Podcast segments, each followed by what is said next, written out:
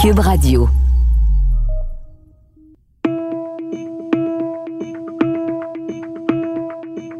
Bienvenue à notre troisième épisode sur le référendum de 1995 raconté par Mario Dumont, un des trois chefs de la coalition du oui, et Lisa Froula, co-porte-parole du camp du non pendant la campagne référendaire.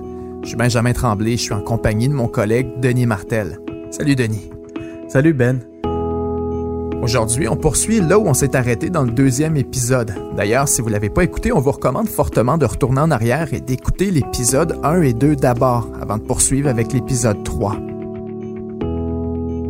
Dans le deuxième épisode, on a su que Mario Dumont avait décrit une mentalité de loser dans le camp du oui, une mentalité qui a complètement disparu avec l'arrivée de Lucien Bouchard dans la campagne référendaire. Lisa Froulin décrit Lucien Bouchard comme un homme politique au charisme fou, avec l'aura du rescapé. Les gens se bousculaient pour le toucher.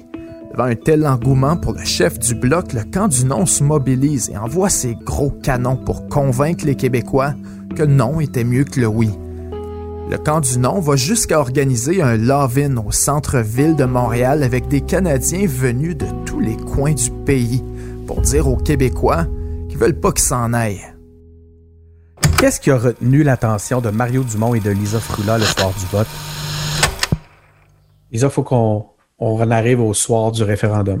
Vous étiez où, premièrement, le soir du référendum? Vous l'avez vécu où? Euh, moi, j'ai fait le tour des pôles de mon comté. Là. J'étais dans mon comté. Après ça, j'ai été dans mon comté. Ensuite, euh, tous ceux qui avaient travaillé dans les pôles sont revenus. Euh, ils ont trouvé que euh, les gens avec qui ils étaient de la partie adverse, tout se passait très bien, euh, dans grande cordialité. Puis quand les bureaux de vote s'est terminé, là, l'atmosphère a changé. Il y avait de l'agressivité, puis, euh, puis là, là, il y a eu beaucoup de bulletins de vote dans mon comté à moi qui ont été rejetés. Là, après ça, c'était là, là. C'est sûr que de l'autre côté, si on est capable d'en rejeter le plus possible, on va le faire. C'est évident. T'sais, on ne rejetait pas des, des, des, bulletins qui ne devaient pas être rejetés. Mais si tu dépasses un petit, petit, petit peu la ligne, puis tu t'aperçois que la volonté est là, puis tu se laisse passer. Là, il n'y avait rien, rien, rien, rien qui passait. Dis, ça être la majorité. Dans les comptes sûrs, on a vécu ça. Ceci dit, moi, j'étais pessimiste. Parce que moi, j'étais toujours de l'école de Robert Bourassa, pas politiquement, mais je veux dire des, des leçons de Robert Bourassa, que la prime à l'urne est à la prudence. Au dernier moment, quelqu'un qui n'a pas une opinion ferme, quelqu'un qui s'est pas fait une opinion solide, même quelqu'un, le, le dernier 49,9% qui a dit au sondeur Ouais, je pense que je vais voter oui. Quand il va arriver dans l'isoloir, il va se dire Ouais, les taux d'intérêt, euh, mon hypothèque, euh, je sais pas, euh, les campagnes de peur et tout ça ont un gros, gros, gros impact sur le, le dernier indécis, qui est pas vraiment convaincu du oui, mais qui aurait aimé ça voter oui parce que ça tentait, mais que l'inquiétude vient freiner. Mais la prime à est de ce côté-là. Là, Donc moi, moi je, me disais que tout était possible, mais disons ma crainte, c'était, c'était qu'il en en manquer 1% à la fin.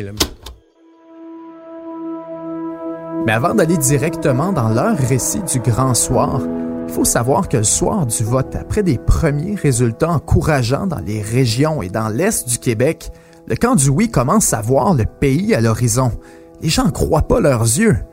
Mais plus on dépouille des votes, plus l'avance rétrécit, pour finalement disparaître et céder la place à une avance du non. Dans l'état-major souverainiste, on sait déjà trop bien que la victoire est hors de portée. Bouillant, frustré, Parizeau fait une sortie qui passe à l'histoire et qui marque au fer rouge le mouvement indépendantiste. Pour Parizeau, c'est le début de la fin. Les appuis se retournent contre lui. On appelle à sa démission. Et dès le lendemain, le 31 octobre, Jacques Parizeau démissionne de son poste de premier ministre du Québec et chef du Parti québécois. Fin janvier, quand la poussière retombe, Bouchard devient chef du PQ et premier ministre du Québec. Dit vouloir tenir un autre référendum en 1997, mais dit finalement ne pas avoir les conditions gagnantes.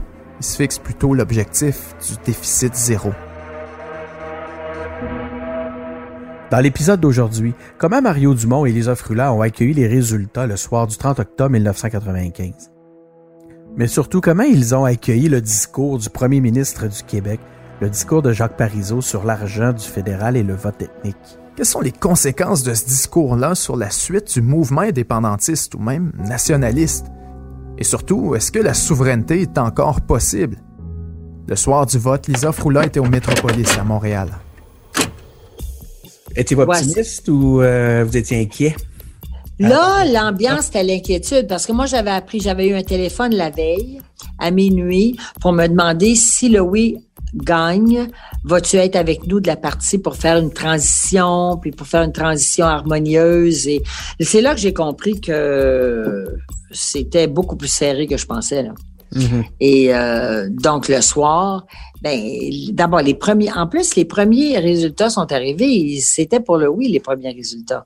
La déferlante, c'est quand la, les villes, la ville de Montréal, Québec, Québec, là, c'est beaucoup de votes. Là. Alors, quand les villes sont rentrées, alors c'est là que finalement, on s'est aperçu là, que le résultat euh, s'en allait plus vers le non.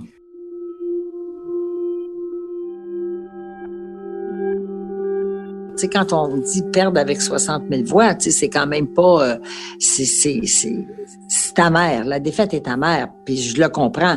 En, en 80, c'est définitif.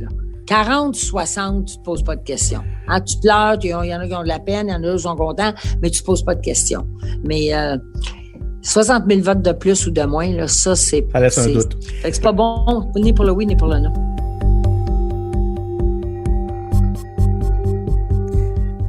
Ça a été quoi ta réaction euh, lors des résultats? Comment t'as pris les... Comment t'as reçu les résultats? Comment t'as pris la défaite?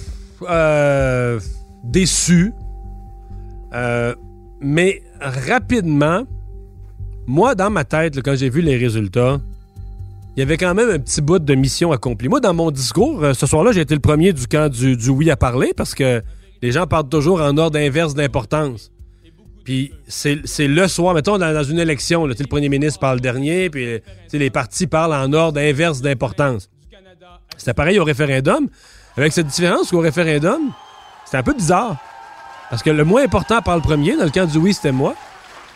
Mais c'est moi qui se trouvais à concéder la victoire. Je trouvais le moins important finit par dire la chose la plus importante. C'est une bizarre de, bizarre de situation. Ce soir, ce soir, je constate que le Canada n'existe que sur papier. Le monde entier voit que l'un des deux peuples fondateurs du Canada n'en fait pas partie. Le Québec ne fait pas vraiment partie du Canada quand près d'un Québécois sur deux dit oui à un mandat de souveraineté et quand le oui l'emporte dans la grande majorité des régions. Moi, dans mon discours, c'était. Euh, tu sais, c'était. Même j'avais une phrase en anglais pour les bulletins de nouvelles du Canada anglais dans mon discours qui disait The foundations of Canada have cracked. les fondations du Canada ont craqué. Puis je me disais, au Canada anglais, pour Jean Chrétien, qui est premier ministre du Canada, écoute, un référendum, t'as une province qui est à 49,5% de se séparer. C'est un électrochoc. C'est un et moi, je pensais que ça allait être porteur de, de changement pour le Canada. Je me, disais que tout n'était pas perdu jusqu'au discours de M. Parizeau.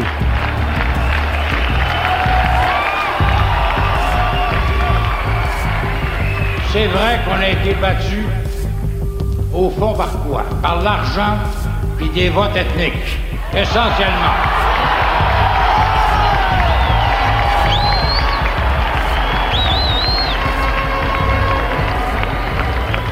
Alors, ça veut dire que la prochaine fois, au lieu d'être 60 ou 61% à voter oui, on sera 63 ou 64 et ça s'ira. C'est tout. Puis là, que plutôt que de mettre la loupe sur le fait que le Canada tel qu'on le connaissait venait de craquer, venait mettre la loupe sur le vote ethnique, l'argent et le vote ethnique, le vote ethnique, l'intolérance du camp du oui ou d'une partie du camp du oui venait, amenait tous les projecteurs sur une mauvaise question.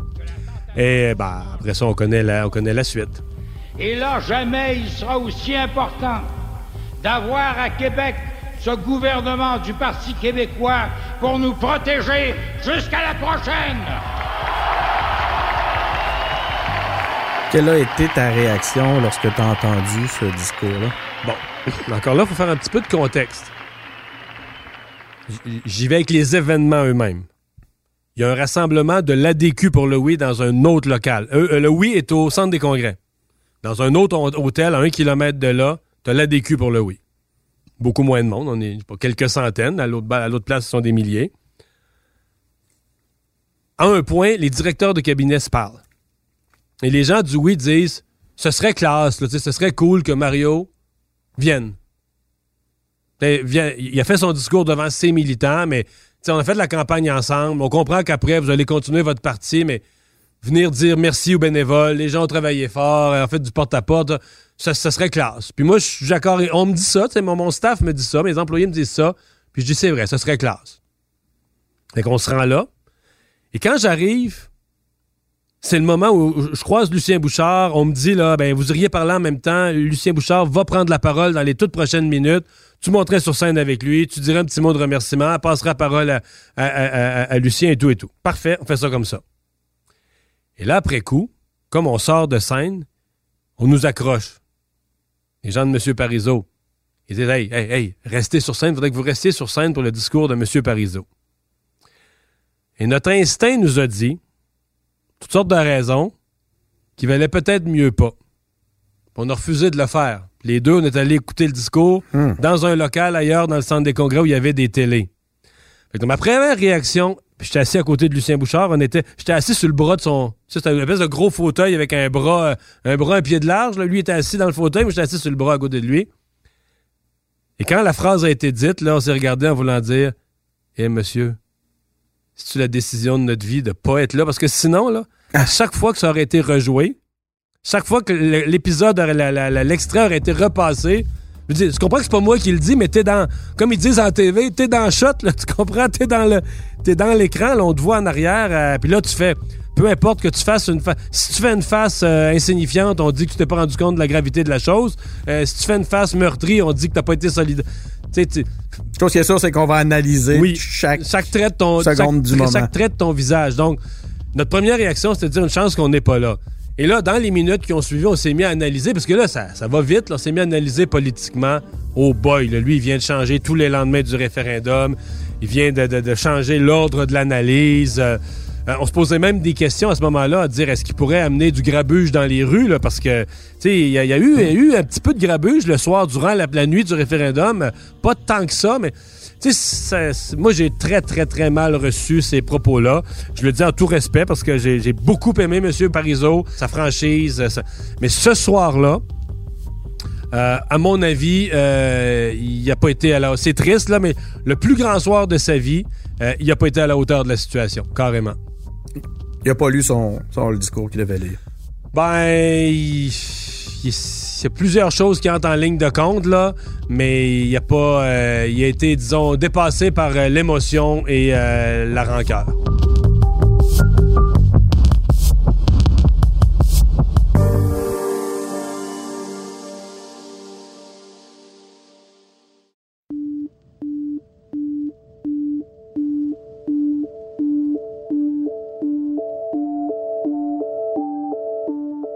L'avez reçu comment, la victoire? Est-ce que ça a justement été reçu comme une victoire sur le moment où... Ben, il y a de- deux choses l'une d'abord. Euh, premièrement, moi, j'étais assise à côté de, j'avais la caméra là, pour me poser des questions, puis tout ça, passer le temps.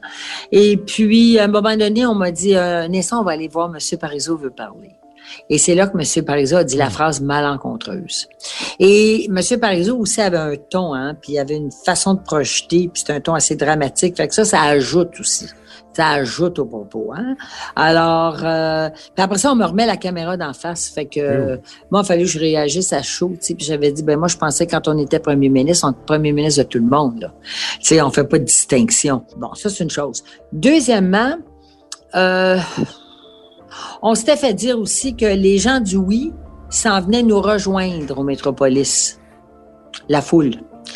Fait que là, on nous a dit, vous allez sortir par en arrière. Fait qu'on est sorti par derrière le Métropolis. Dans le fond, il n'y a pas eu d'altercation vraiment, mais en tout cas, la foule s'en venait. Là, on sait jamais. La sécurité ne voulait pas prendre de chance.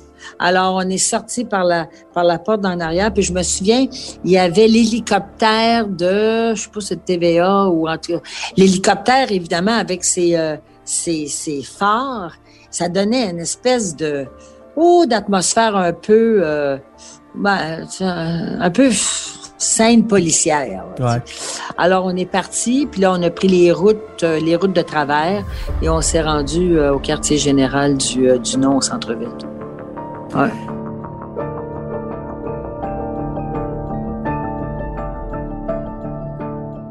Ça fait euh, 25 ans maintenant. Euh, ça a été quoi l'impact de cette défaite sur la nation québécoise, selon toi? Ouais, l'impact de la, de la défaite et l'impact du discours de Parizeau qui a fait que la défaite, là, s'est soldée par des lendemains plates pour le Québec, par le Canada qui vote la loi sur la clarté référendaire, qui prend, toutes les années suivantes, ces gens chrétiens, Stéphane Dion, qui ont eu le haut du pavé, qui ont repris la pôle, euh, écrasant le nationalisme québécois, etc. Euh, ça a été des années dures. Euh, Bon, ça a amené les années, euh, les années où le PQ était au pouvoir parce que les gens aimaient Lucien Bouchard, puis essentiellement, il n'a pas fait grand-chose de nationaliste. Il a redressé les finances du Québec, il a bien gouverné le Québec. Monsieur euh, Landry a fait son petit bout de quelques mois. Puis après ça, ben, c'est les 15 ans de règne libéral, avec le gouvernement, les gouvernements les moins nationalistes qu'on ait connus, aucune revendication pour le Québec, tout ça. Alors, je pense qu'il faut mettre un, point d'orgue quasiment le lendemain du référendum de 95 où M. Parizeau démissionne, tout ça un peu dans la honte. Puis après ça, ben, tu arrives à l'élection de la CAQ, le moment où le nationaliste, euh, le nationalisme québécois, pardon, euh, connaît un, nouveau souffle, redevient d'une façon un peu décomplexé, des objectifs d'affirmation de la langue, puis euh, c'est l'arrivée, curieusement, d'un François Legault qui a enterré son rêve souverainiste à lui, qui était souverainiste, qui ne l'est plus, mais qui revient avec un gouvernement, une approche nationaliste. Et là, tout à coup, le Québec euh, il se remet à avoir une sorte de, fierté nationaliste, un discours. Mais entre les deux, entre 96, je dis pas qu'il n'y avait pas des nationalistes, mais si tu regardes l'histoire politique, l'histoire des gouvernements de 96 à... Lucien Bouchard, je dirais, a été menotté par les lendemains du référendum. Puis après ça, tu as eu les 15 ans de règne libéral. Il y a eu le, le petit bout de Mme Marois, mais elle n'a jamais vraiment réussi. Pour moi, ça, c'est un... C'est un gouvernement qui, a- était minoritaire, qui n'a jamais réussi vraiment à s'installer. Euh, donc, c'est vraiment, pour moi, c'est un 15 ans de règne libéral avec euh, une politique la mo- moins nationaliste que Robert Bourassa 1, moins nationaliste que Robert Bourassa 2, moins nationaliste que Jean Lesage. C'est des années euh, 96 là, jusqu'à 2018. C'est sur le plan du nationalisme québécois des, euh, des années très, très, très tranquilles. Le- a- a- avoir le nationalisme sous le boisseau.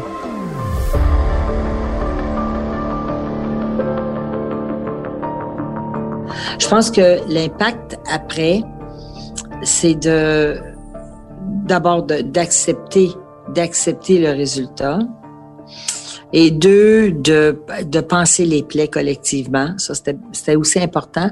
Puis une espèce de volonté aussi de de pas être émotif, c'est-à-dire de baisser l'émotivité. On peut pas amener une société à être aussi euh, euh, aussi exacerber les émotions, puis ensuite euh, on peut pas les tenir là. là. Il faut vraiment descendre les émotions.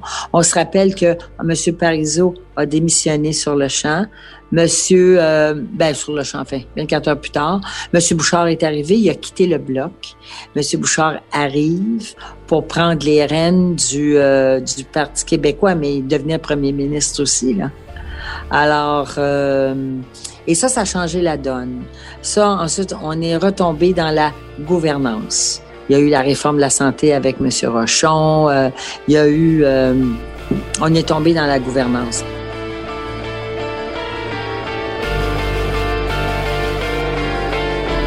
En 98, là, je suis partie.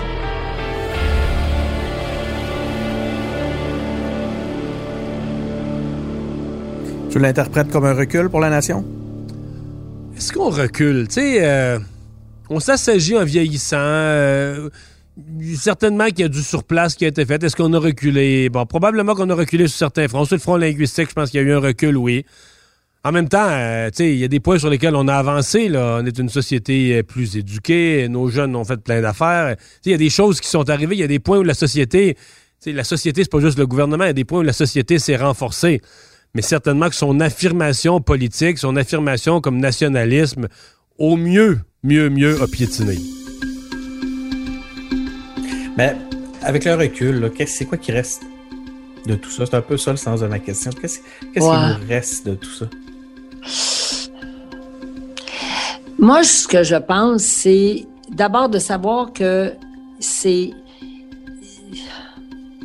c'est fragile, hein? C'est tout- c'est fragile d'un côté. Il reste toujours la volonté de dire nous sommes québécois et nous sommes fiers de l'être et très jaloux de notre culture, de nos acquis et de nos acquis. Puis pas juste culturel, là. On, encore une fois, l'entente que l'on a avec le fédéral sur l'immigration, ensuite, quand j'étais ministre fédéral, toutes les provinces nous l'envient. Toutes les provinces. Choisir notre propre immigration, toutes les provinces l'envient. Cette entente-là, nous sommes, on est unique. Euh, L'entente sur la main-d'œuvre, ça a été la même chose. Donc, on a, on a acquis des choses que, que, que d'autres n'ont pas, que d'autres provinces n'ont pas.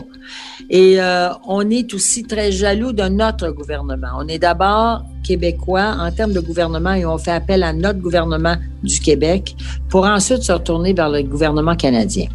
Maintenant, en 2020, la jeunesse, il, me semble, moi je les côtoie, là, ils sont ailleurs. Moi, je pense que faire rayonner le Québec, mais dans les grands enjeux, euh, c'est peut-être ça. Actuellement, je parle pour tout de suite là, et, pour quelques années, c'est peut-être ça aussi, le, futur euh, euh, court terme. Tu sais, été à la marche avec euh, Greta. Et euh, c'était magnifique. Là. Il y avait 500 000 personnes. C'était magnifique. Euh, et tu sais, ce virage environnemental, la conscientisation de l'environnement, malheureusement, avec la pandémie, mettons que ça a été euh, mis peut-être un peu de côté, mais c'est là, là. Les, les enjeux, c'est de sauver la planète. C'est pas rien. Ils sont ailleurs. Les jeunes sont ailleurs. Si ça repartait aujourd'hui, vous seriez sur quelle tribune? Ah, je serais peu nulle part, mon cher. Moi, j'ai donné. Moi, j'ai vraiment donné, là. J'ai donné tout ce que j'avais. Alors, euh, je vais faire mon devoir de citoyen, puis j'irai voter. Mais euh, il- il est clair que... Mais je l'entrevois tellement pas. Honnêtement, là, je l'entrevois pas. Je, comprends que euh, le nouveau, notre nouveau chef là, du Parti québécois veut le réorienter différemment. Pas Saint-Pierre Palmondon, il, Seigneur, il, il fait son possible, puis je, je- lui lève mon chapeau. Parce que juste de s'impliquer, puis de dire, moi, je m'implique, puis j'ai le goût de ça, ben, je les trouve, tu sais, je l'ai fait. Alors, je les trouve tous admirables, vraiment. Mais, à mon avis, à moi, les, les enjeux sont tellement énormes aujourd'hui et compliqués que rester en. Je trouve que, que s'unir, mais s'unir même internationalement, là, pas juste au niveau national, mais internationalement pour faire face à ces enjeux-là, c'est beaucoup plus la voie de l'avenir.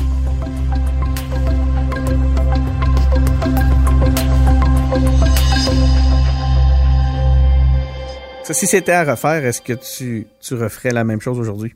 Oui.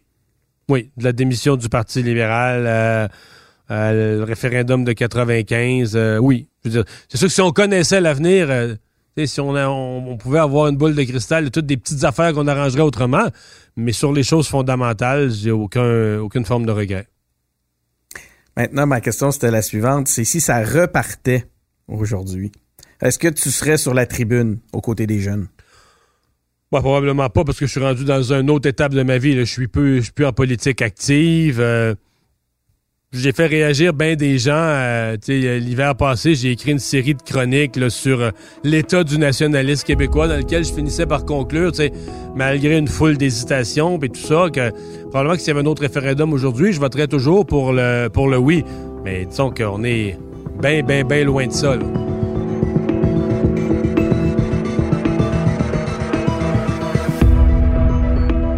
Dans le prochain épisode, on débute un nouveau thème, la grève étudiante de 2012. On a réussi à réunir ensemble pour la première fois depuis huit ans les trois leaders étudiants de l'une des plus vastes contestations populaires dans l'histoire du Québec. Gabriel Nadeau-Dubois, Léo Bureau-Blouin et Martine Desjardins. Comment leur vie personnelle a été transformée? Quel a été l'impact de la grève sur la trajectoire nationale selon eux? Et que reste-t-il de la crise étudiante maintenant? C'est à suivre dans le prochain épisode des Pilotes. Animation Benjamin Tremblay et moi-même, Denis Martel. Réalisation Anne-Sophie Carpentier. Merci à Joshua Ménard Suarez à la recherche. Une production Cube Radio.